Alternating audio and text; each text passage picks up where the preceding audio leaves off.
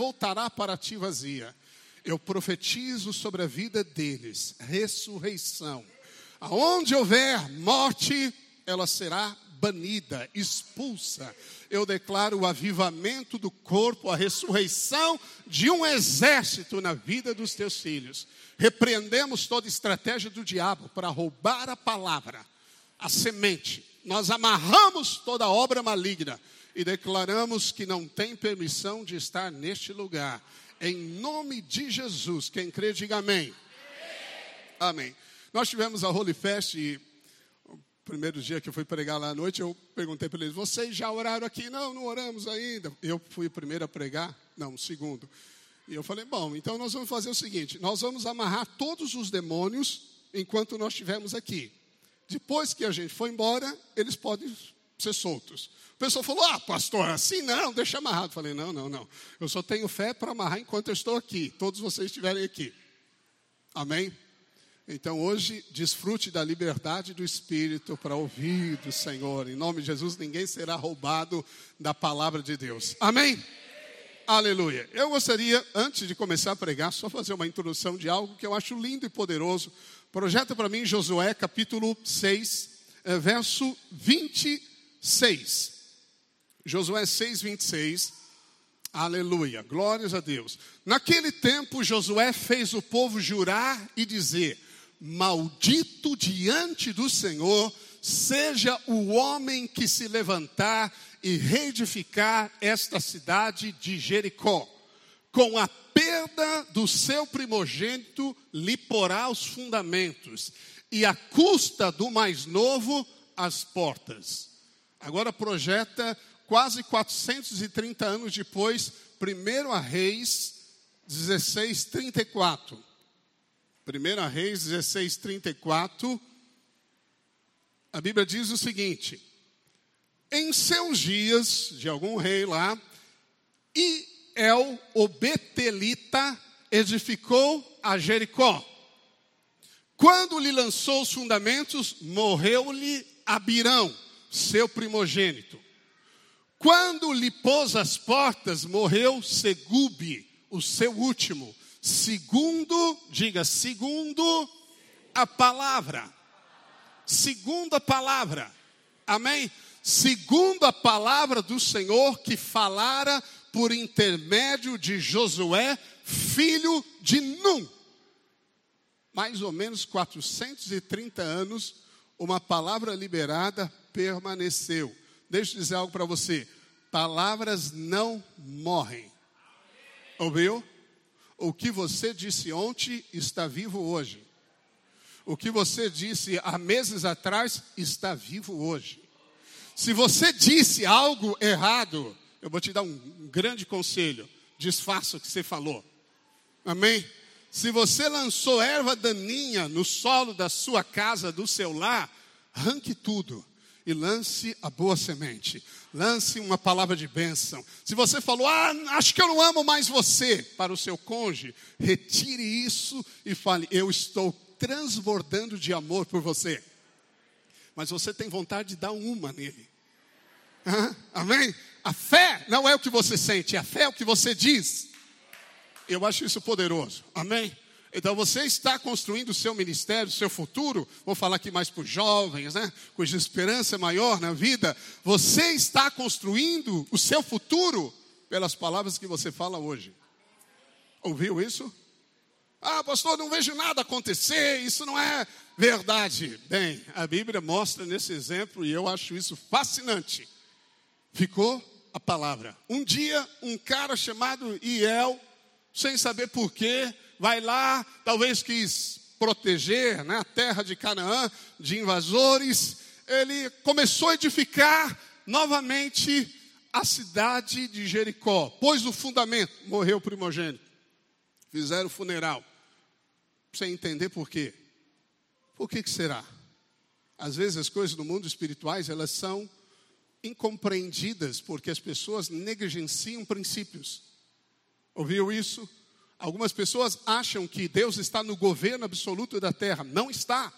O diabo foi colocado como um Deus desse século. E o livre-arbítrio do homem conta. Deus permite você escolher o que você quiser, Ele não vai impedi-lo. Ouviu isso? Mas lembre-se, seu futuro depende de coisas que você fala hoje. Amém? Se você não ouviu a palavra ressurreição de um exército, eu peço, por favor, que você ouça, porque nós vamos ter uma mudança até nas, na, no ritual, na liturgia, melhor dizendo, das nossas células, até dos cultos. Nós vamos ter momentos de profetizar. Porque cada um aqui é um profeta do Senhor Jesus. Amém?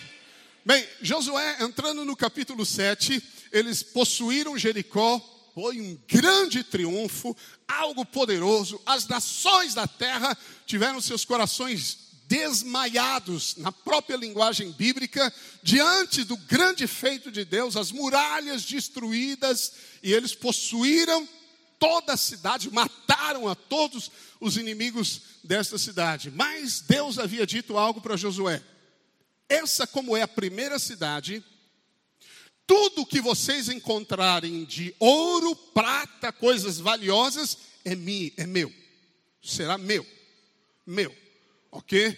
Isso aponta para o princípio das primícias do dízimo, mas esse não é o meu assunto. Eu sei que alguns jogam medo no povo, falando: Ah, você que reteve o dízimo, você é um acã. E aí você sai daqui todo tremendo. Nada disso, acredite, não há mais maldição sobre você a não ser a maldição da lei. Se você quer viver na obra da lei, há maldição para você. Segundo Paulo revela em Gálatas. Mas o que aconteceu, deixa eu dar o um pano de fundo para você que não lembra da história. A Bíblia diz que Josué uh, descansou depois daquela grande conquista, uma grande festa, a vitória sobre Jericó, e ele disse para alguns espias: vão lá e espiem a próxima cidade, que era uma cidade pequenininha, mas chamava Ai. Diga Ai.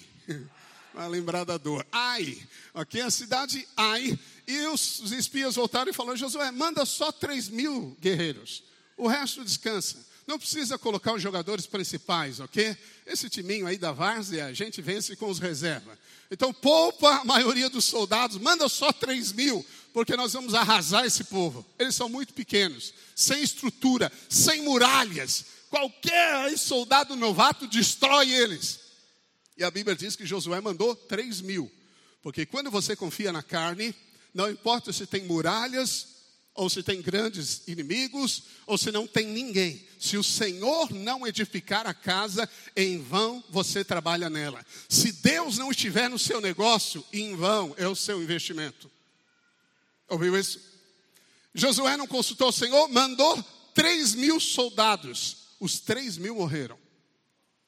Josué, quando soube disso, imagina você, nós tivemos uma grande vitória, estamos em festa ainda, destruímos a mais poderosa cidade, e de repente, uma cidade irrelevante, três mil homens enviados morrem, saem fugindo e eles vêm atrás e matam todos eles.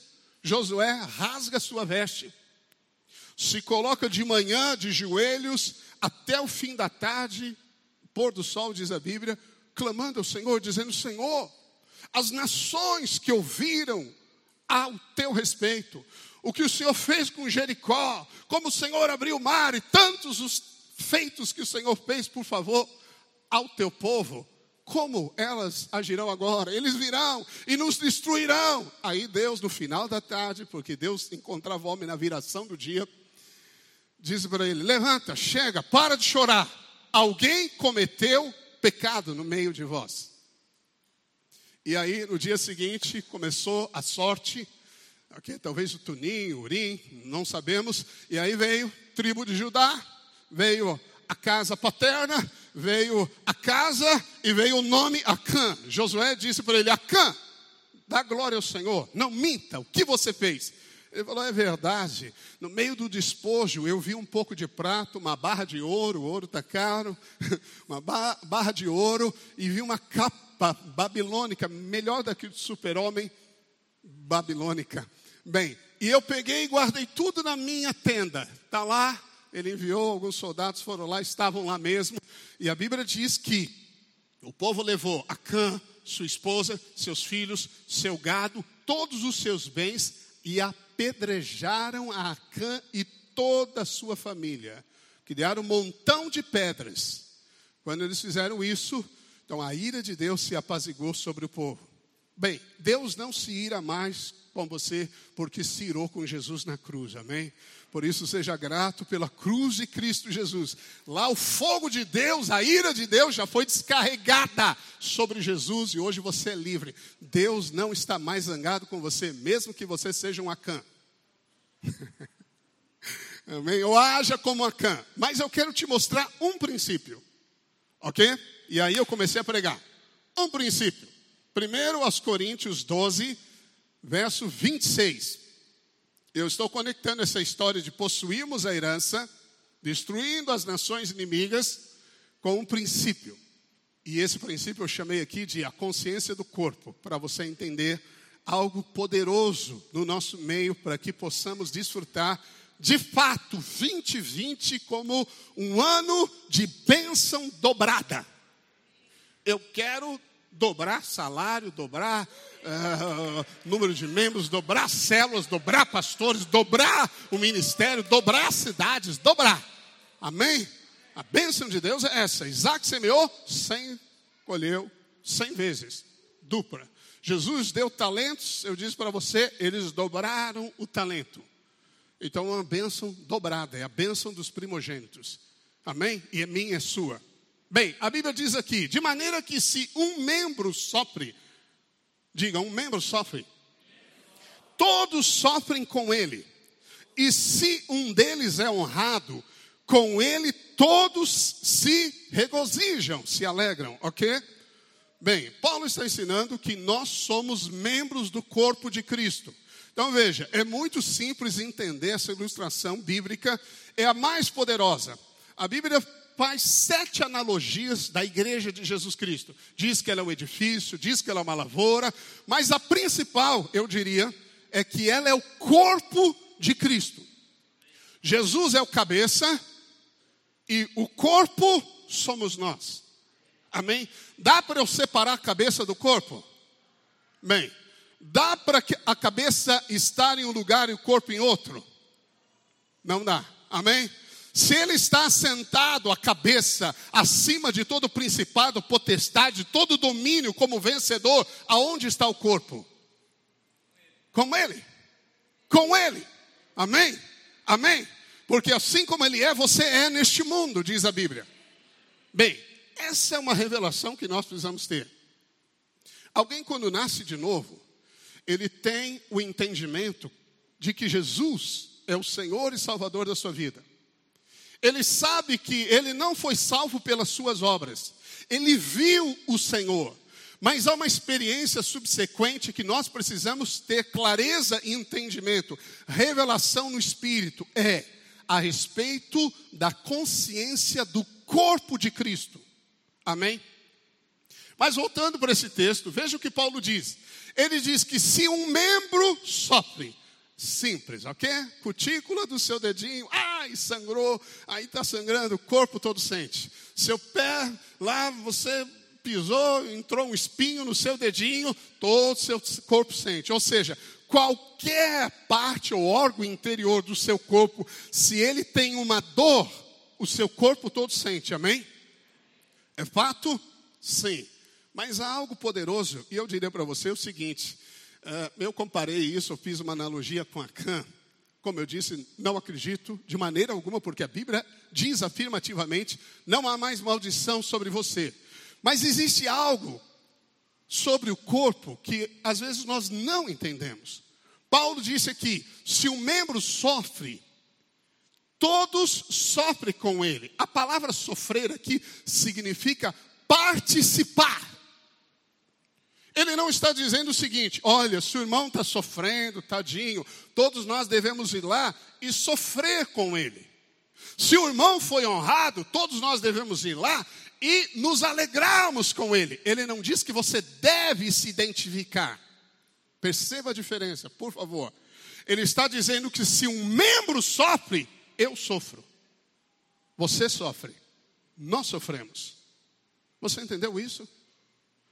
Dá para você perceber como nós devemos ser cuidadosos com o entendimento do que é o corpo de Cristo? De saber discernir o corpo de Cristo? Então quero dizer para você o seguinte: a sua saúde espiritual faz parte da minha também. Ouviu? Todo membro foi chamado a crescer, diz a Bíblia, ao pleno conhecimento de Jesus. Se você não quiser crescer, a sua paralisia de crescimento afeta todo o corpo. Aí você pode falar, pastor, qual é essa unidade do corpo? O corpo de Jesus são todos os nascidos de novo em todas as gerações e todos os que existem sobre a terra, amém? Nós não somos únicos, mas a Bíblia ensina a esfera de autoridade. Uma igreja local, como a nossa aqui, ela é representativa como uma esfera de autoridade. Uma célula tem uma esfera de autoridade. Se um membro sofre, todos de alguma maneira sofrem. Pastor, mas o que é esse sofrimento? Não sei. Não sei, realmente não sei dizer. Talvez isso explique porque às vezes vocês têm alguns sentimentos que você não sabe explicar. Às vezes parece um dia que você fala: bem, estou muito triste, estou muito mal, ah, estou sozinho. E pensamentos maus começam a surgir a você. Talvez tenha a ver com isso. Não é você, é alguém, é um corpo. Por isso que nós devemos ser zelosos pela noiva. Amém? Pela noiva. Até que todos cheguemos à unidade da fé. Todos. Deus não exclui nenhum de nós. Uma vez que você está debaixo da autoridade representativa aqui, se toda autoridade é abençoada, se o membro é abençoado, é honrado, você será cheio de regozijo e alegria do Senhor. Amém? Então vira para o seu irmão e fala: Eu quero que você seja muito honrado. amém? Aleluia, amém? Porque se você se der bem, ouça isso, presta atenção. Se você se der bem, eu me dou também. Ouviu? Ouviu isso? Bem, se você tiver êxito de alguma maneira, eu também terei. Sem perceber. Mas se algo oprime você, alguma coisa, que eu não sei dizer a quantidade dessas coisas, pode oprimir a mim também. Oprimir a minha alma.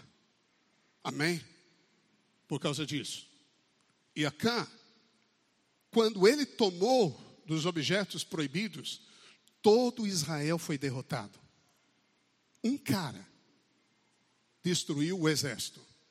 Você sabia que um membro, um único membro, pode destruir toda a igreja? Toda a igreja. Um único membro. Há na história muitas igrejas, igreja nunca deveria fechar. Mas infelizmente algumas igrejas fecham. Também não queremos fechar nenhuma célula, amém? Células não devem fechar, porque nós somos corpo vivo de Cristo na terra. Nós somos mais que vencedores. Mas a nossa mente precisa mudar, nosso entendimento precisa mudar. Nós precisamos ter consciência do corpo, do poder que existe de nós termos o mesmo coração, a mesma alma, o mesmo propósito, porque Deus nos uniu numa única unidade, o corpo. Paulo fala aos Efésios o seguinte: que não há mais barreira.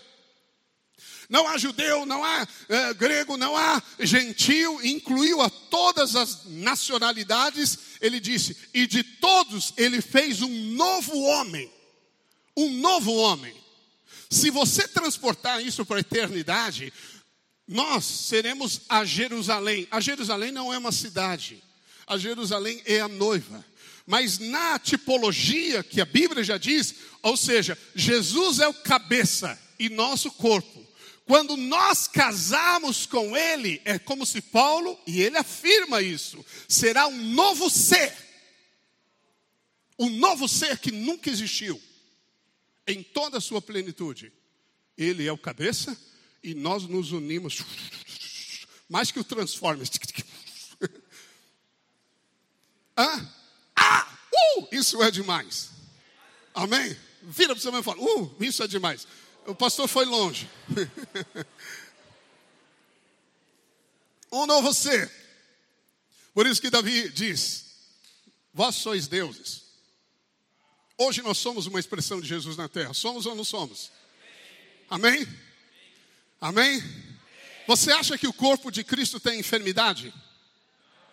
Hã? O diabo pode chegar lá e pisotear o corpo de Cristo. Pode ser o dedinho do pé. O diabo vem com todo o seu exército e você acha que ele pisa o dedinho de Jesus? Ok? Você acha que o diabo pode falar, agora esse, esse corpo de Cristo vai passar fome, necessidade? O diabo pode fazer isso?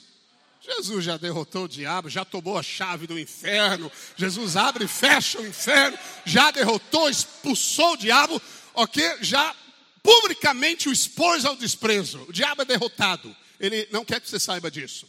Ele está debaixo dos seus pés, diz a Bíblia. Amém? Debaixo dos seus pés. Quando você for falar com o diabo, não olhe para cima, não, olhe para baixo. Fala, fica quietinho aí, senão amassa o seu nariz. Amém? pisar mais em você. Ora, então preste atenção: se o corpo de Cristo não tem enfermidade, por que nós a aceitamos? Ei, nós somos corpo de Cristo. Está escrito literalmente isso na Bíblia. Amém? Então, assim como Ele é, nós somos. E tudo que Ele tem para nós, nós viveremos em nome de Jesus. 2020 é o ano aonde toda vergonha será retirada e você vai ter dupla honra. Aleluia. Aonde afrontas do inimigo ou de pessoas usadas por ele não existirá, mas você vai exultar na sua herança. Você vai possuir em dobro. Em nome de Jesus será este o ano. Amém? Alegria perpétua. Em nome de Jesus, nós estamos profetizando isso eu sempre procuro tomar meu café de manhã, de tarde, e olho para essa caneca e eu declaro: Este é o ano da porção dobrada, porque profetas falam e quando ele fala, os ossos secos ressuscitam. Amém? Aleluia. Hoje eu estou cheio de fé. Aleluia. Alguns milagres vão ocorrer aqui, Espírito. Aleluia. Oh, amém, amém, amém. Amém. 1 João 3,14 e vamos ler o 15 rapidamente. 1 João, nós sabemos que já passamos da morte para a vida porque amamos os irmãos. Qual é a prova que você passou da morte para a vida? A Bíblia diz que você estava morto em seus delitos e pecados. Quando você aceitou Jesus, você nasceu de novo. A Bíblia diz que nós sabemos que já passamos da morte para a vida porque amamos os irmãos. Aquele que não ama permanece na morte.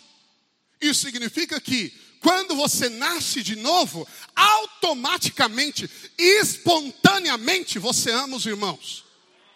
Ouviu isso? Quem faz isso? A vida de Cristo. A mesma vida de Cristo. O Cristo que está em você é o mesmo Cristo que está em mim. O Espírito Santo que habita em você é o mesmo que habita em mim. O mesmo sangue espiritual que corre em mim, corre em você. O mesmo Pai celestial é meu e é seu. Nós temos um só batismo, uma só fé e um só corpo. Se você sofre, de alguma maneira eu sofrerei. Mas se você for honrado, eu serei também cheio de alegria e honra. Amém? Eu quero que você seja muito honrado em nome de Jesus. Que Deus te ponha por cima, como diz a Bíblia, te faça cabeça, aonde você empreender, vai dar certo. O Espírito quer te conduzir ao pleno êxito. Deus não criou caminhos de fracasso para você. Deus já tem toda a história escrita, todo o plano completado. Basta aprender a ouvir do Espírito. Amém? Mas isso é fundamental. Hoje nós vamos participar da ceia. E Paulo, quando fala da ceia, ele diz que nós somos o mesmo pão. Nós partimos o pão em memória do corpo de Cristo partido na cruz por nós, mas nós somos o mesmo pão. Há um grande valor e poder espiritual. Quando não discernimos o corpo, diz Paulo, por isso há muitos que dormem no culto. Sem vida espiritual, estão secando, não conseguem dizer aleluia, amém não consegue celebrar um cântico durante o dia ao Senhor, isso é um sinal de dormir, dormência. E há muitos fracos e doentes. O que é discernir o corpo? é ter a consciência do corpo. Quando você nasce de novo, olha o verso 15 o que diz: Todo aquele que odeia seu irmão é assassino. Ora, vós sabeis que todo assassino não tem a vida eterna permanente em si. Ou seja, alguém que odeia o outro não nasceu de novo. Não existe ódio em nós. Basta você nascer. Eu me lembro do encontro, um irmão, lá numa cidade de São Paulo, litoral, chamado Juqueri, Juqueri, Juqueí, Juqueí. E ele foi lá, porque os irmãos levaram ele, era um cara bem fortão tal, mas ele ia matar um, um cara. Tinha comprado a arma, já ia matar, problemas com a esposa, aquelas coisas. E aí ele foi para o encontro, nasceu de novo. E o cara sabia que ele estava procurando ele. Ele foi lá na semana, o cara achou que ele já ia matá-lo quando ele foi e pediu perdão. Mas foi o cara que errou com ele, mas ele pediu perdão e falou do amor de Deus. Amém? Porque quando você nasce de novo, não há ódio em você. Não tem como você odiar o corpo. Não tem como. Ouviu isso? Você não aprende essas coisas em sala de aula. Ah, porque agora eu aprendi que eu não posso. Não, não. Isso é a vida de Cristo. É a consciência da vida. Consciência é algo interior. Veja, quando um crente nascido de novo peca, ele fica com a consciência intranquila. Há um desconforto dentro dele. Entende isso? Não é alguma, não precisa de alguém falar, irmão, você pecou, irmão, olha, está errado o que você falou. Não, não, não precisa ninguém ficar vigiando, porque se ele tem a vida de Deus, há um desconforto nele. Isso é a consciência da vida de Cristo. O pecado ofende Deus. Jesus morreu para te libertar dele. Se você insiste em viver no pecado, a sua consciência ela fica incomodada. Há um sentimento que te incomoda dentro de você. E você precisa aprender a responder, a responder à consciência da vida e assim a consciência do corpo de Cristo. Amém? Você entendeu isso? Amém? Bem, isso é importante. Efésios 1, 22, 23. Paulo diz que o corpo é a plenitude de Cristo. Eu quero ler. E pôs todas as coisas debaixo dos pés, Jesus e para ser o cabeça sobre todas as coisas, aleluia, o deu à igreja, a qual é o seu corpo, a plenitude daquele que a tudo enche em todas as coisas. Veja, a plenitude de Cristo é a igreja, o corpo. Então, a cabeça e o corpo é a plenitude. Plenitude significa expressão.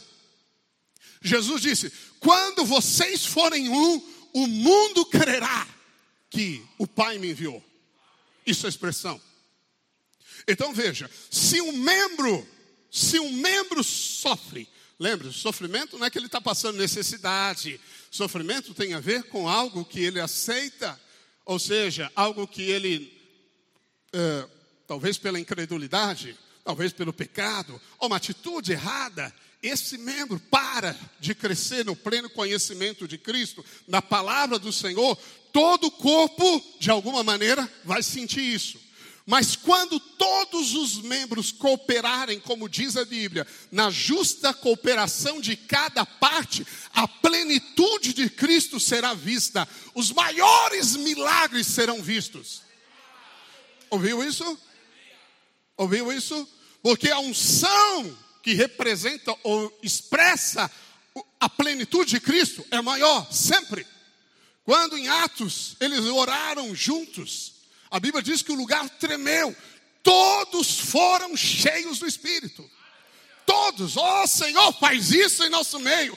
Todos cheios do Espírito. Todo mundo vai para casa, aleluia, tá calor aqui, hein?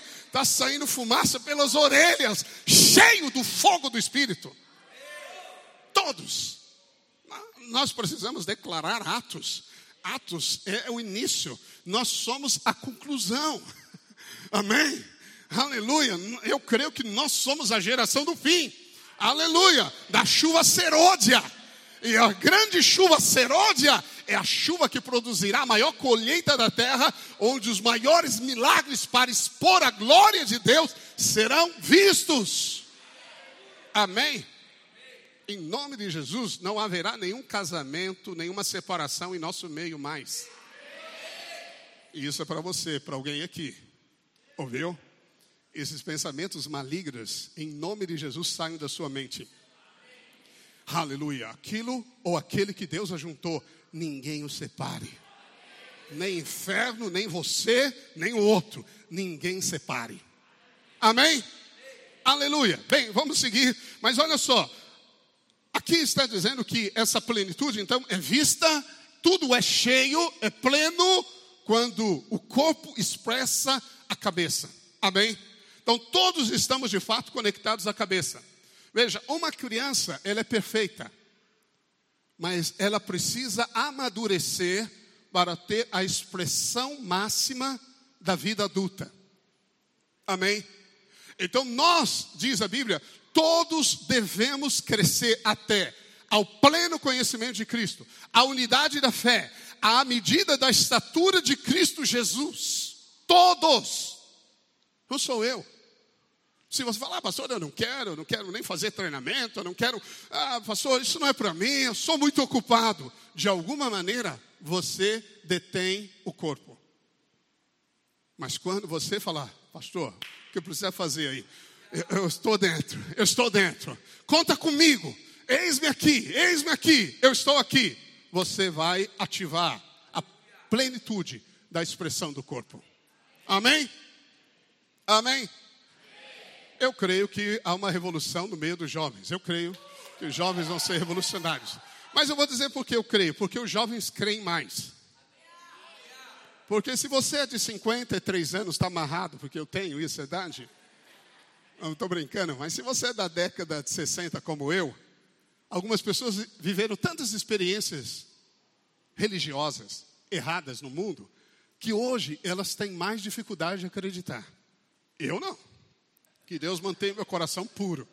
Se Deus falou, eu vou, vou te entregar o Estado, eu creio. Eu vou te entregar o país, eu creio. Eu vou te, eu creio. Ah, pastor, Deus falou comigo, eu creio. Quem anda comigo sabe. Quando fala alguma coisa, eu falo, irmão, não limite Deus. Eu não limito Deus. Deus pode tudo. Não há impossíveis para Deus. Amém? Não há impossíveis. Aleluia. Glórias a Deus. Amém. Aleluia, estou empolgado. Tem palavras que eu fico empolgado para empregar.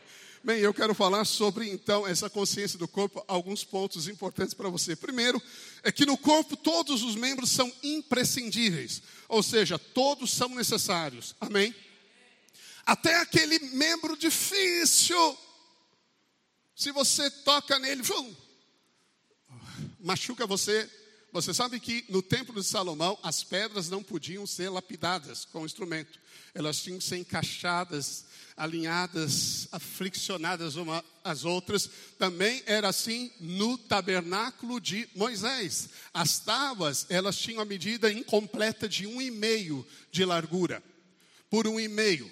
E elas eram fixadas em bases, ok? Dependendo do lugar, bases de prata porque prata fala da redenção, da obra da cruz. Foi na cruz que ele perdoou os nossos pecados. Foi pela cruz que ele derrubou a parede da inimizade, diz a Bíblia. Então eram bases de prata. As bases tinham dois furos, mas uma a tábua tinha dois pinos embaixo, então um pino era fixo em uma e na outra, a fim de que elas friccionassem uma na outra, não podia usar instrumento de corte até que se alinhasse. Um e meio com um e meio dava três. Três é uma medida completa. Você precisa de alguém, do seu irmão, para ser pleno na expressão de Jesus. Por isso que ele disse: onde dois ou três estiverem reunidos, eu estarei no meio de vós. Há uma revolução de Deus. Há uma herança a ser possuída. Em nome de Jesus, creia nisso. Chega de você esperar, esperar, esperar. Em nome de Jesus, eu quero que seu coração seja cheio de fé hoje, para você sair daqui falando: é meu, eu não abro mão. E o diabo vai resistir, e você vai resistir pela fé. E quem vai fugir? E ele fugirá de vós, diz a Bíblia. Ele vai fugir de você. Amém? Conta-se a história de um homem, Smith Ingersoll, foi um apóstolo da fé e ressuscitou 23 mortos. Leia algo dele, vai fazer bem para a sua fé. Amém? Diz que um dia ele estava no ponto de ônibus e uma mulher veio para o ponto e aí o cachorrinho dela veio junto com ela tal, e o ônibus vinha chegando, e, e, e ela falou, vai embora para casa. E ele vinha abanando e se enroscava nela. Ela falou, vai embora para casa, vai embora para casa. Aí quando o ônibus parou, ela bateu o pé e falou, vai embora para casa. Ele enfiou o rabo debaixo das pernas e Smith Wesson, no meio de todo mundo, ele não hesitou e falou: É assim que nós devemos fazer com o diabo. Amém. Ele vai pôr o rabo debaixo das pernas e vai sair correndo. Bata o pé e diga: Em nome de Jesus, eu tenho e você não vai roubar de mim, ladrão. É isso. Isso é autoridade do profeta na terra, amém? Profetiza, profetiza sobre o seu casamento, sobre o seu marido, sobre a sua esposa. Profetiza, profetiza, amém? Profetiza sobre os seus irmãos. Não aceite, ah, pastor, mas eu não posso falar a verdade das coisas? Pode, mas conclua com a profecia. Eu trato muitos problemas. Ah, não vou negar, não vou. Não, eu não nego, não, não nego Golias, não nego Jericó, não nego, não nego o vale de ossos secos. Realmente tem problema. Vamos tratar, tem que resolver, isso é uma deficiência, isso, aquilo. Mas eu sempre concluo, minha esposa é prova. Eu concluo dizer, mas vai ressuscitar. Eu declaro que ele será o melhor líder, vai multiplicar muito, que esse ministério vai fluir, que eles serão apaixonados pelo Senhor, seja lá o que for, profetiza. Amém? Você precisa ter a visão do Senhor. Como Balaão disse, o profeta que se ajoelha de olhos abertos, você vê no mundo do Espírito, você vê o que Deus vê. E ele vai produzir quando você fala, fala. Amém? Posso ouvir dois améns aí? Amém. Obrigado, obrigado, jovens. Aleluia! Bem, aleluia. Bem, e como todos são imprescindíveis, nós precisamos aprender a ter comunhão. Comunhão, na verdade, é uma necessidade. Comunhão não é uma atividade de jogar bola junto, comer churrasco, faz parte. Mas a comunhão, ela é espiritual. A comunhão vem de batalhas que nós lutamos juntos. A comunhão vem de aprendermos a palavra de Deus, de buscarmos a vontade de Deus. Quantas são as vezes que nós precisamos de alguém para nos dar um conselho e Deus fala através dos nossos irmãos? Nós precisamos reconhecer sim que existem irmãos mais maduros, mais experientes que Deus colocou no corpo para nos auxiliar. Ouviu isso? A comunhão é vital. Quantas não foram as vezes na minha vida que eu passei por caminhos tão apertados, eu não abri com ninguém. Mas eu só precisava, e eu sabia disso, estar com os irmãos. Só estar com eles. Eu me lembro que me reuni lá com os irmãos, ele, ô oh, pastor, babá. Não falei nada, não tinha condições de falar para eles, mas só a presença deles comigo me trouxe vida, energia. Porque é a comunhão do corpo. Ouviu isso? Alguém que não participa de um grupo pequeno, uma célula, sem a comunhão, onde a comunhão flui de maneira mais intensa, essa pessoa está perdendo a expressão da plenitude de Cristo. Está perdendo vida, porque a vida flui na comunhão. Ouviu isso? A comunhão é quando nós adoramos a Deus juntos. Oh, quando nós oramos uns pelos outros. Realmente a comunhão é poderosa na Bíblia. Deus não pode usar um membro desconectado. Deus só une, Deus traz no mesmo espírito, na mesma fé, e Deus não pode usar alguém que se desconecta. Ouviu isso? Quero desafiar você. Se você não conhece uma célula, vai conhecer gente maravilhosa, bonita, especial, gente que ama, gente que tem vida de Deus, gente que sorri, gente simpática. Vai, escolhe uma célula aí, temos, aleluia, dezenas delas e teremos centenas de dezenas em nome de Jesus por toda a cidade. Amém? Então veja, todos são imprescindíveis. Amém? Segundo ponto, no corpo todo membro deve funcionar. Todo. Todo membro deve funcionar. 1 Coríntios 12, 15, Paulo fala que todos os membros falam. Eu já preguei isso na mensagem passada, mas é importante lembrar você, 1 Coríntios 12, 15. Aleluia. Estão comigo aí, pessoal? Aleluia. Ele lá, ele lá. Se disser o pé, porque não sou mão, não sou do corpo, nem por isso deixa de ser do corpo. Se o ouvido disser, porque não sou olho, não sou do corpo, nem por isso deixa de o ser. Veja, todo membro precisa ser ativado no falar. Por isso que nós temos as células. As células é um meio, um veículo, são, para que todo membro possa falar, porque quando você fala, o seu coração é transformado. Ouviu? Você fala do que há dentro de você. Se você recebe aqui, você tem algo para dar lá. Amém?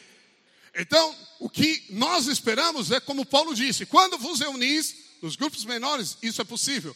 Um tem salmo, um tem profecia, um tem interpretação das línguas, o outro trouxe ensino. Todos cooperam para a edificação do corpo, mas todos falam. Amém? Existem sim funções específicas no corpo, existem sim ministérios levantados por Deus para treinar os santos, mas todos os membros têm uma função em comum: falar.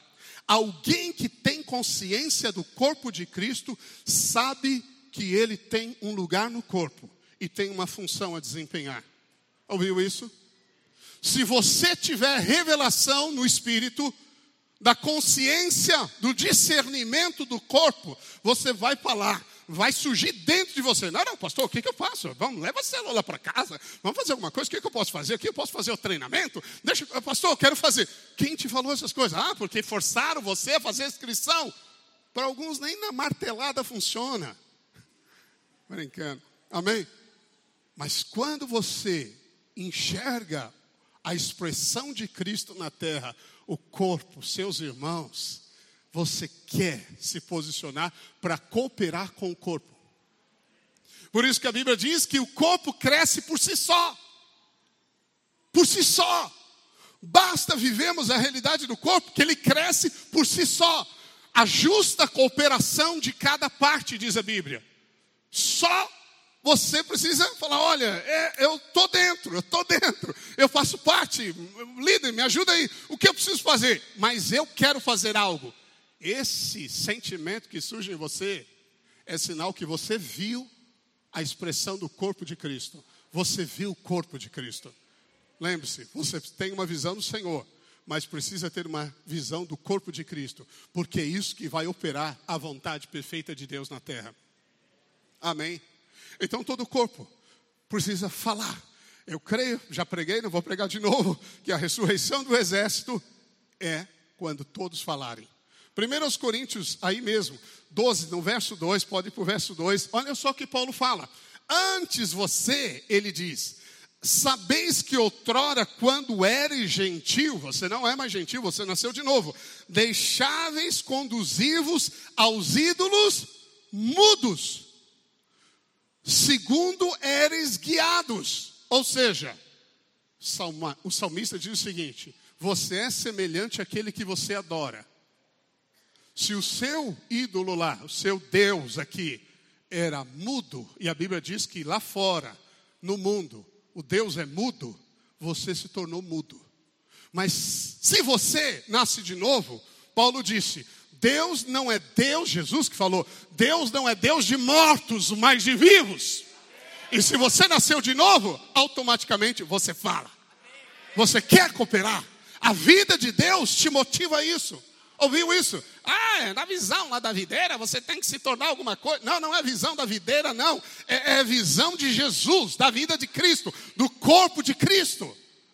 Não tem esse negócio de membro passivo, irmãos. Passividade anestesia o corpo, impede o avanço. Eu quero desafiar você a quebrar essa barreira maligna. Ah, eu tenho tanta coisa para fazer, pastor, eu não dá para me envolver. É tanto, tem que cuidar do negócio, cuidar do negócio, sabe o que vai acontecer? Você vai ficar cuidando do negócio a vida toda, Jesus volta Bem, nós queremos no arrebatamento dos vencedores que fazem a vontade de Deus. Porque o diabo vai gostar de ocupar você. O dia que você falar, não, não, não, não, não, não negocie o dia da minha célula, não negocie o dia do meu culto. Ah, mas você vai perder dinheiro. Mas eu não negocio. Deus em primeiro. Você vai ver. Faraó vai, vai apertar algumas semanas, porque ele não desiste, ele resiste. Mas você vai sair com o dobro de riquezas. Esse tipo está lá, no Egito, quando Israel saiu. Incrível. Deus falou: vocês já estão livres da escravidão, não está bom? Não, não. Vocês vão saquear o Egito. Saquearam ouro, ouro, ouro, prata, pedras preciosas. Saquearam o Egito. Isso é um tipo da salvação. Salvação. Você foi salvo não para viver em pobreza, em falta. É uma mentira. Você foi salvo para viver em abundância de todas as coisas que Cristo tem para você. Em tudo, você foi salvo para ter relacionamentos felizes. Casamento feliz, certo, no Senhor. Aguarde, você que está aguardando, espera no Senhor, porque Deus tem o melhor sempre, Ele não erra nunca. Isso é colocar Deus em primeiro, é crer que o que Ele disse é a verdade. Por que, que você acha que Deus fez tantas promessas? Aí ele falou para você, ah, brinquei com você, Guten. Era só para mexer com você. Poxa, pai, mas o senhor falou que ia me dar tantas coisas. Ah, é brincadeirinha, se vira aí, trabalha duro. Vai trabalhando, já te salvei. Isso já é demais. É isso que Deus fez com você? Não. O maior prazer de Deus é que você acredite nele. O maior prazer é que você chegue diante dele e creia que ele é recompensador dos que o buscam. Você busca a Deus e Ele vai encher de fartura a tua casa. Vai encher. Ah, pastor, não estou vendo. Mas espere no Senhor, você verá. Há uma luta no mundo espiritual. Não seja tolo. Não ignore os desígnios do diabo, diz a Bíblia. Por favor, o diabo é real, os demônios são reais, todos derrotados, mas a ignorância é o seu pior inimigo a ignorância. Ah, não sabia, morreu, porque não sabia. Desperta, tu que dormes, levanta de entre os mortos, e Cristo há de transformar a sua história. Amém. Aleluia. A pessoa que está do seu lado é muito mais importante do que você imagina. Aleluia. Muito mais. Glórias a Deus. Amém. Todos os membros, então, são membros que transferem vida. Não são todos que são pregadores, mas todos os membros que têm a consciência da vida de Cristo, do corpo, eles transmitem vida. Tem irmãos que só a presença deles já traz refrigério. Eu contei isso. Eu poderia numerar para você algumas vezes. E aqui eu não sou assim, daqueles que ficam chorando nas esquinas, não. Aleluia, amém? Não, porque há alguma coisa boa em mim mas é porque na angústia eu me fortaleço no Senhor. Mas já encontrei momentos que o Espírito me falou: você precisa dos irmãos. E eu só precisei chamá-los para ter um bate-papo com eles. E eu percebi que a vida deles contagiou a minha vida. Amém? Você não sente prazer em estar com os irmãos? O que é comunhão? Comunhão é o prazer de fazer as coisas e estar junto com os irmãos. Isso é comunhão, o prazer de estar junto. Ah, não, vida de independência é morte. Quem vê o corpo de Cristo não é independente. Ele sabe que precisa dos irmãos, ele sabe que precisa da comunhão dos irmãos. Estar juntos é prazer. Ah, não tenho prazer nenhum. Há algum problema aí. Você talvez não viu o corpo de Cristo, mas hoje nós vamos orar e você vai ver, em nome de Jesus, o corpo de Cristo Jesus, amém? Terceiro, no corpo os membros se cuidam mutuamente, a Bíblia fala muitas vezes, mais de 20, a expressão uns aos outros. Amai-vos uns aos outros, dê suporte de amor uns aos outros, perdoai-vos uns aos outros, cuide um dos outros, um dos outros. A Bíblia mostra que nós somos membros do corpo e cada membro cuida do outro membro. Amém? Ninguém sozinho, ninguém desconectado. Esta é a vida revolucionária. Acredite, Jesus falou: obras maiores do que estas farás. Bem, eu creio que as obras maiores que faremos não é individual. Os dons são dados não para destaque de alguém ou para mostrar espiritualidade. Os dons são dados para abençoar o corpo, diz a Bíblia, para um fim proveitoso. O dom é dado não para eu ter destaque, olha aqui, eu ressuscito mortos. Não é para mim, é para você. E o seu dom não é para você, é para mim, é para nós. Amém? Tudo é para o corpo, para a igreja. É isso que Deus fez. E você precisa entender isso. Se você desconecta disso, você perde a realidade do corpo de Cristo. Então, por exemplo, se o meu paladar gosta de pimenta, mas o meu estômago sofre, então melhor é a minha boca deixar de comer pimenta, para que o meu estômago não sofra. Se a minha garganta está infeccionada, o meu braço vai muito bem, mas ele aceita a dor de tomar uma injeção antibiótico por causa da minha garganta. Ouviu isso? Isso é a sinergia do corpo. Nós não podemos perder isso, porque senão, ai, que dá para ser derrotada com alguns poucos, vai levar a vitória. Ouviu? Ignorância mata. Não abra sua boca para falar mal de um membro do corpo de Cristo. Não abra, por favor. Não abra sua boca para falar mal das igrejas, dos outros, de quem você discorda. Não fique lá discordando. Se você não compactua com a visão, com o coração, não fique lá falando, ah, está errado, olha só. Alguns irmãos saíram da videira há muito tempo, isso não é aqui, apesar que nos últimos anos a gente tem sofrido algumas metralhadoras aí, né? mas ele aprendeu no nosso meio que isso aqui não é altar, não é altar.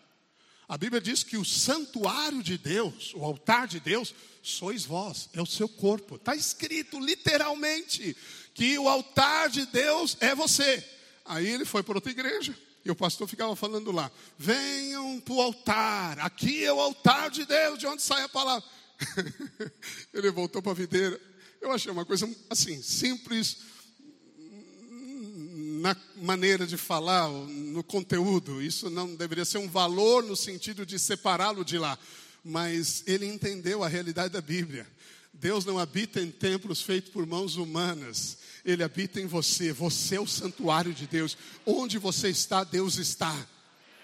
Amém? Então não é o templo. Mas se você está lá, se você está aqui, aprenda a visão faça os treinamentos, tenha uma mente nobre, venha, venha estudar, venha aprender. À medida que você aprender, tirar as suas dúvidas, críticas diminuem. Amém? Isso é nobreza. Aleluia. Glórias a Deus. Bem, veja, você sabe que é uma célula cancerígena? É uma célula independente. Ela começa a se multiplicar fora da coordenação do corpo. E à medida que ela se multiplica de maneira errada, ela destrói o corpo. Então nós não podemos destruir o corpo jamais. Paulo diz: Vós sois os santuários de Cristo Jesus. Se alguém destruir o corpo, Deus o destruirá. Eu não sei o que é isso. Bem, poderia explicar para você, mas vou parar aqui. Esse aí eu sei dizer mais. Mas o que eu quero dizer é o seguinte: que corpo é esse? Ah, pastor, pode cremar alguém? Eles perguntam. Olha aí, não pode destruir o corpo cremação. Olha, meu, os irmãos que morreram nos naufrágios, os peixes comeram eles. Os que morreram nas fornalhas, que os leões comeram lá, né, nos dias de César. Bem, se desfez tudo. Ah, então eles perderam a salvação. O que, que é isso? Seja o seu corpo tornado em cinza no soar da última trombeta os mortos ressuscitarão. Pode estar cinza espalhada no fundo do mar, que Deus vai juntar tudo, porque Ele é Deus. Amém? Aleluia. Não é cremação. Deus está dizendo o seguinte: não destrua o corpo. Cuidado com a atitude que destrói o corpo. Ouviu isso? Amém? Não. Você não concorda? Eu não concordo. Ok, não dá para ficar aqui.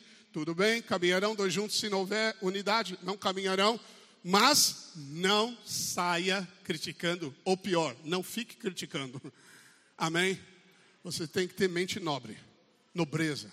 Esse é um princípio espiritual muito importante. Quarto, no corpo os membros se submetem à autoridade. Todos os membros, diz a Bíblia, estão conectados ao cabeça. Mas veja, há membros conectados indiretamente. Se eu levanto o meu braço, a minha mão vai junto. Não dá para eu levantar o braço e a mão falar, não vou. Ouviu? Então, para você entender e discernir o corpo, você precisa saber que Deus coloca outros em posição de autoridade. Ok? Então, quando Deus coloca um líder lá na sua célula, esse líder tem autoridade representativa do cabeça. Do cabeça. Ele é reconhecido na igreja do Senhor Jesus. Nós lhe damos autoridade. Ouviu? Então, não pense que um líder deve ser qualquer um. Ah, não, isso aí é só porque não tem alguém, põe alguém lá. Não faça isso. Um líder representa autoridade. É um membro representativo de autoridade no corpo de Cristo que somos nós. Por isso que nós somos zelosos com os nossos líderes também. Amém? Bem, nós somos zelosos. Quem sabe, né, os nossos líderes, às vezes nós temos que aplicar uma certa disciplina com alguma coisa porque a coisa não funcionou direito. Mas fazemos isso com temor e amor diante de Deus, Deus o sabe. Nem todos entendem isso completamente, eu sei. Mas eu quero te dizer que quando você discerne o corpo, você reconhece que há autoridade. Para você viver de maneira prática o corpo de Cristo, você precisa depender um do outro. Você precisa estar conectado a uma sujeição de autoridade, porque Deus colocou sim irmãos à sua frente. Amém? é uma questão não de idade biológica necessariamente, é uma questão de experiência e maturidade com Deus. Salmo 133, que é o salmo da unidade, lembra? Quão bom e som suave é que os irmãos vivem em união. O óleo desce na cabeça, representa autoridade, e desce até a planta dos pés. Isso é autoridade. Então, se o seu líder é abençoado, ore por ele todos os dias, você será também. Ore por mim todos os dias, porque eu sendo abençoado, pô, pastor trocou de carro, hein? É, olha só, não sei não. Tolo, isso é ignorância pura. Você devia falar, pastor tem que andar com aquela BMW zero. Preciso disso, não. Estou brincando. Pastor, quem que é?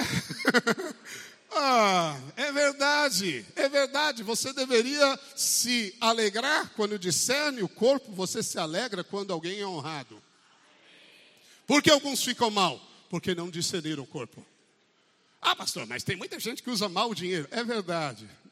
Mas não negocie a verdade só porque existem maus exemplos. Amém? Não tenho tempo para entrar nessa área. O que eu quero dizer é o seguinte: se o seu líder, ore por ele, porque isso é um princípio. Ele sendo abençoado, desce óleo sobre você. Sua vasilha não vai ficar vazia jamais. Amém? vai descer óleo. Abençoe os seus líderes. Abençoe. Amém? Nós oramos pelos nossos líderes. Amém? Quinto, no corpo todos participamos de uma mesma vida de comunhão. Bem, outro aspecto da comunhão é que a comunhão ela é tipificada pelo sangue no corpo físico. Então veja, eu não estou conectado diretamente, né? alguns membros não estão conectados diretamente, dedinho no meu pé com o meu rim, ok? Como é isso? Quem é que conecta tudo? O sangue. Amém? O sangue na Bíblia simboliza vida. Então a vida do Senhor conecta todos nós. Todos nós estamos conectados. Bem, eu já tive muitas experiências. Experiência não é doutrina, mas para contar para você. De intercessão no Espírito. A pastora Rosana foi livre da morte. Era para ela ter morrido há muito tempo. Ela teve um acidente gravíssimo. Um veículo zero que eu tinha quebrou a longa, estourou a longarina, quem sabe, porque ela pegou um poste de frente. Estourou, não teve nada, nada aconteceu com ela. Bem, mas quando ela chegou no culto, uma irmã, nunca esqueço, falou: Eu queria dar um testemunho, porque eu, eu vi a Rosana morta. E na hora a Rosana. E realmente tinha acontecido aquilo. O espírito acordou de uma madrugada e ela começou a orar no espírito e viu a Rosana num caixão. Mas Deus a livrou, porque um membro se posicionou nas mãos do Espírito. Algumas pessoas falam assim para mim, pastor, você ora por mim? Eu creio que eu oro. E sabe como eu faço? Quantas pessoas falam? Muitas. E eu oro assim, Espírito Santo, tu sabes as pessoas que eu preciso orar. E por isso que eu oro muito em línguas. Porque se você entrar perto de mim, eu creio que você está sendo guardado. Amém? Fala para o seu irmão: se você andar perto de mim, eu creio que você está sendo guardado. Bem, se você ora no Espírito. Amém? Amém? Amém? Ora, irmãos, O diabo está lá preparando uma armadilha contra você. E de repente o irmão começa E aí ele falou assim: Eu quero três legiões de anjos para lá e amarrar esses demônios todos fazer os planos dele. Aí você nem sabe, você passa na estrada, tinha toda uma armação contra você, tudo desfeito. Porque o Espírito Santo vai à tua frente, endireitando os caminhos, ele te guiará a toda a verdade, anunciará as coisas que hão de vir. Deus está conosco! Aleluia! Se Deus é por nós, quem será contra nós? O que poderá te fazer o homem se o Senhor é o teu auxílio? Nada. É a incredulidade que nos rouba da herança. Não permita, não seja ignorante a palavra de Deus. Entenda a palavra de Deus, amém? Então o sangue nos interliga e nós ensinamos cinco coisas que o sangue faz por você. Eu vou citá-las uh, uh, para você. Primeiro, o sangue retira as impurezas, ou seja, ele expele toda impureza que o mundo ou o diabo quer impregnar em você. Quanto mais vida ou sangue correndo, quanto mais comunhão com os irmãos, mais sangue corre. Quanto mais sangue, mais santidade pessoal. Alguém que começa a pecar se isola. Sim ou não? Claro. Eu não vem mais. Onde ele está? Pode estar no lugar perigoso.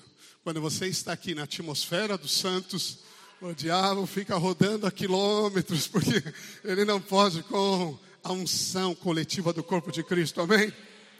Nós somos corpo vivo, nós temos uma vida orgânica, não cor, corporativa de corpo orgânico, nós não somos uma organização. Uma organização é morta, nós somos corpo vivo de Cristo na terra.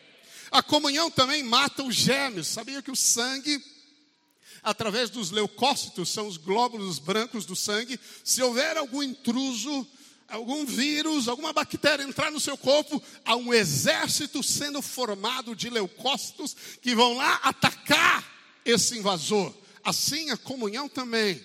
Se o diabo vem, o invasor, o ladrão entrar na sua vida, quando você se reúne com os irmãos na célula, você vem no culto, oh, eles são expulsos.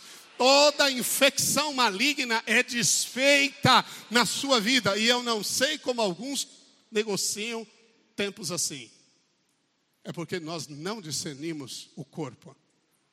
Não discernimos o corpo. Você estar aqui você está reunido com os irmãos, é proteção, é saúde. Outra coisa que a comunhão faz, ela alimenta as células. Você sabe que o sangue alimenta todas as células do corpo. Então, à medida que você está com os irmãos, você também é suprido. Por isso que a Bíblia diz que nós devemos dar suporte em amor. A simples como eu já falei para você, presença de irmãos do seu lado te alimenta. Te alimenta. Como é bom se reunir com os irmãos, compartilhar a vida com eles. A comunhão também traz energia. Bem, o sangue também traz energia para o corpo. Quando você está vinculado um ao outro, nós também temos força, energia. É isso que eu senti naquele momento da minha vida. Foi impressionante. O Espírito queria me ensinar isso, porque Ele quer te ensinar humildade. Tem coisas que ele não vai falar diretamente para você, ele vai dar a resposta para outro. E você vai ter que aprender a ouvir a outro, porque a humildade faz parte do vínculo da paz. Eu vou mostrar isso para você, amém? Mas energia também na Bíblia é poder de Deus. Quando você está junto, você é mais forte. Amém? Aleluia. Amém. Nós sabemos que a unção coletiva, a oração em grupo pode muito mais do que a individual. A adoração aqui juntos, todos abrindo a boca e louvando ao Senhor. Quero que você faça isso agora. Daqui a pouco nós vamos louvar o Senhor. Eu quero que você abra a boca. Ah, eu não estou afim. Fala para o diabo: diabo, vai dormir que agora eu vou louvar a Deus. Vença essa barreira na sua mente. Vença a condenação. Aproxime-se pelo sangue de Jesus e simplesmente abra a sua boca que você vai sentir a energia do Espírito envolvendo você, da comunhão dos santos aqui presentes. Amém? Bem, e também a comunhão, ela mantém a temperatura do corpo. Eu gosto da música lá da Cassiana que fala que a temperatura do crente é 500 graus, né? 500 graus. Ou mil graus. Eu gosto daquela música. É mil graus, quinhentos graus. Paulo disse: sede fervorosos de espírito servindo ao Senhor. O tema lá é água em ebulição. Amanhã, quando você estiver fazendo o café, o chimarrão. Bom, chimarrão não pode esquentar água assim, é verdade. Ok, pelo menos me disseram que era só ficar a bolinha, não pode ferver, ok? Mas café eu gosto de ferver água, certo, Márcia? Então a gente ferve a água. Quando estiver assim, você vai falar: é assim que eu tenho que ser. Oh, cheio, fervoroso servir ao Senhor. Em vez de ficar lá olhando aquele monte de louça suja, pensando na vida, resmungando as coisas, porque o dinheiro não chegou, abre a sua boca e manda ele vir.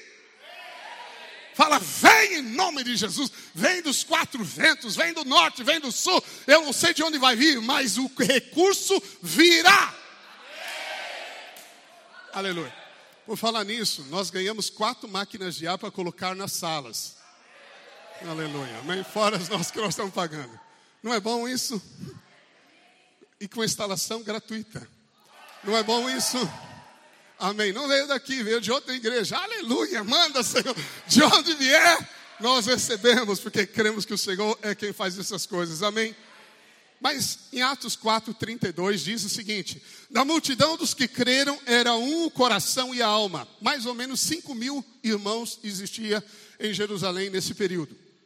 Como é possível 5 mil pessoas, 5.120 no mínimo, crerem, como diz a Bíblia, um só coração e alma? Coração fala de amor e fé. Quando nós temos o mesmo amor e a mesma fé, nós temos o mesmo coração. Alma é quando nós temos os mesmos sentimentos, pensamos a mesma coisa, os nossos propósitos são comuns. Aí nós temos a mesma alma. 5.120 pessoas. Às vezes nós não conseguimos concordância entre marido e mulher. Líder e três membros. Líder e cinco membros. Pastores, não consegue. Quantas igrejas divide, divide, divide, pode dividir, divide de novo.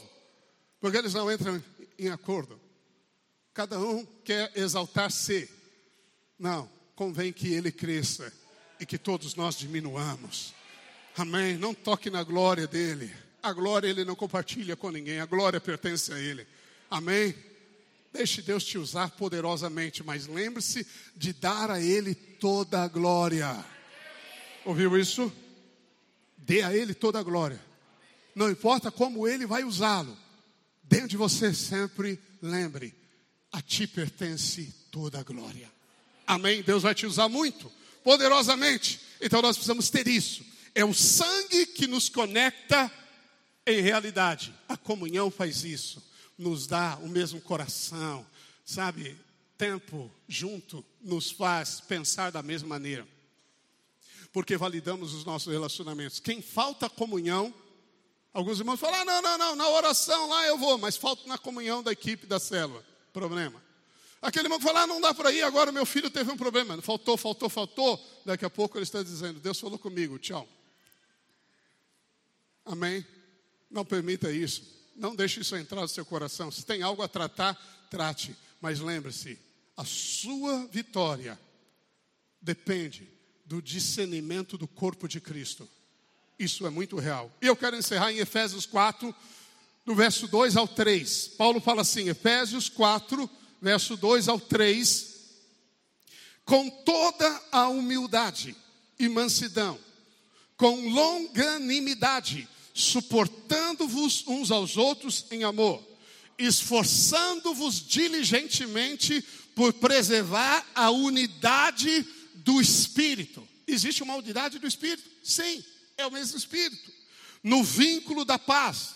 Por isso que ele diz na sequência: há um só corpo e um Espírito. Mas eu quero só o verso 2 e 3. Ele diz: esforçando-vos diligentemente por preservar a unidade do Espírito no vínculo da paz. Então há um vínculo, há um cordão que nos liga nos relacionamentos. Qual é? Paz. Ouviu, marido? Paz no lar. Ouviu, esposa? Paz no lar. Ouviu, pais, filhos? Paz no lar. O vínculo da paz mantém a unidade do Espírito. Mas antes de Paulo afirmar isso, obrigado, os dois versos, diz assim: com toda humildade. Para se manter paz nos relacionamentos, tem que haver humildade. Humildade não é ser inferior, sou cego, pobre, nu, não sou nada. Tem gente que fala isso, mas é cheio de orgulho. ok? Humildade é algo do coração. A Bíblia diz que Jesus tem um coração humilde e manso. Paulo fala humildade e mansidão. Mansidão significa, vou dar uma palavra mais moderna para você que traduz, gentileza. Gentileza. Você é gentil a responder as palavras, você é gentil a tratar os problemas, você é gentil dentro de casa, gentil. Mansidão é alguém gentil. Jesus era assim, ele era manso, ele era gentil e firme. Gentileza não é fraqueza, não. Gentileza é firmeza. Jesus é humilde de coração. Humildade é reconhecer o que você é, mas pensar sobre si com moderação. Você pode saber muito, Deus pode te usar muito, mas pense com moderação sobre si mesmo. Lembrando que Deus vai ocultar riquezas na vida de outro, para que você aprenda sempre a humildade. Amém? Eu já contei para você e sempre vou repetir uma vez eu fiquei muito humilhado, muito humilhado. Olha, no meu pensamento natural, eu não precisava daquilo. E aí, na mente, o diabo ajudando, ele sentou aqui do lado e começou a falar: Mostra para eles quem você é. Eu falei: É isso aí, eles vão ver quem eu sou. Aí do outro lado, estou brincando. O, o, anjo, não, não, o Espírito habita em você, amém. O Espírito Santo falou: Você está humilhado? Eu falei, estou. É bom ouvir do Espírito. Eu falei, estou. Deus fala com você, amém? É suave, mas ele fala, não é uma voz audível, mas ele falou, ele fala. Ele falou, você está humilhado? Eu falei, estou. Ele disse, aceite. E eu aceitei. E resolveu na hora. Amém? É uma experiência para te ajudar, talvez. Ah, estou muito humilhado. Aceite, porque Deus exalta quem se humilha. A humilhação te coloca no trono, te exalta. Amém? Deus dá graça aos humildes, Ele concede favor aos humildes.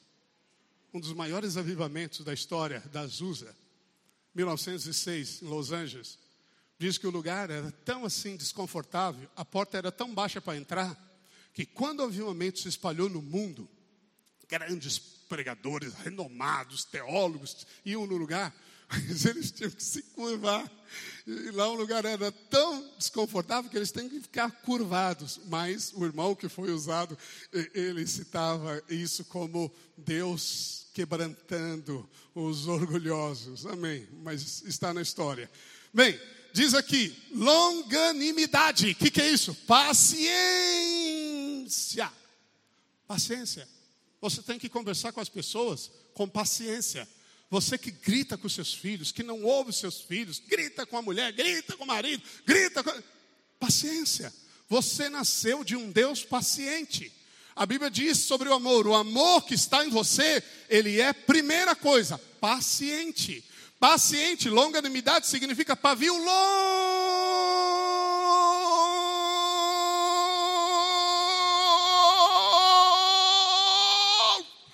explodiu, mas, mas demorou. você falou comigo? Como você fala assim comigo? Ah, assim não. Eu sou assim, eu sou assim. Se é assim, já não faço mais, já não mexo com ninguém. É assim que eu sou, acabou. Desculpa aí, irmão, desculpa aí, irmão. É, não, comigo é só uma vez. Não, não, e andar segunda milha. Que segunda milha o quê? Paciência. Amém? Peça ao Senhor paciência. Senhor, eu tenho o teu amor. Lembre-se, a fé é o que você crê e declara. Eu sou um homem paciente. Eu decidi não me irritar mais dentro de casa. Amém? E nem convosco. e nem com a minha equipe. Não devia estar assim, aleluia. Não devia estar assim, aleluia. Amém? Isso faz bem. Acredite, você tem que ter uma atitude de fé. E com Suporte, diz a Bíblia. Suportando não é, ai, eu estou aguentando firme. Não. Suporte é dar o braço, apoiar o irmão em amor. Amém? Assim manteremos o vínculo da paz entre todos os nós. Amém? Amém? Você pode dizer aleluia? aleluia. Vamos ficar de pé. Glórias a Deus. Tem alguém aí que você precisa, que está perto de você? Coloca a mão nele aí de alguma maneira e fala: Hum, eu preciso mais de você do que você imagina. Aleluia. Diz para ele: Olha, a sua alegria é minha alegria. Que Deus te honre muito, que você tenha êxito na vida, porque o seu êxito também é para mim. Aleluia. Amém. Mas de repente alguém hoje aqui pode estar sofrendo. Eu quero dizer para você que talvez esteja sofrendo. Que Jesus levou as suas dores para que você não sofra nessa vida. Amém. Eu encontrei muitas pessoas na vida que foram abusadas na infância e destruíram a infância dela. Alguns perderam a identidade, ficavam confusos com a identidade. Pessoas de Deus, sinceras. Gente de coração sincero. E, e elas falavam: por quê? Por que comigo? Por que aconteceu isso? E eu me lembro uma vez que orando sobre essas questões, o Espírito falou para mim, eu comecei a falar para muitas delas, que assim como Jesus levou as suas dores, e essa dor serviu de cura para todos que crerem. Eu creio que, mesmo na sua experiência dolorosa, Deus vai te usar como instrumento de cura para muitas pessoas. Amém? Aleluia. E o Espírito de Deus que está aqui, que se move entre nós, o sangue do Cordeiro que nos une, nós vamos tomar a ceia hoje, os servos já devem ter ido pegar esse sangue é a nossa vida que nos une, que nos protege. Eu quero motivar você. Talvez você não tenha a visão do que é o corpo de Cristo.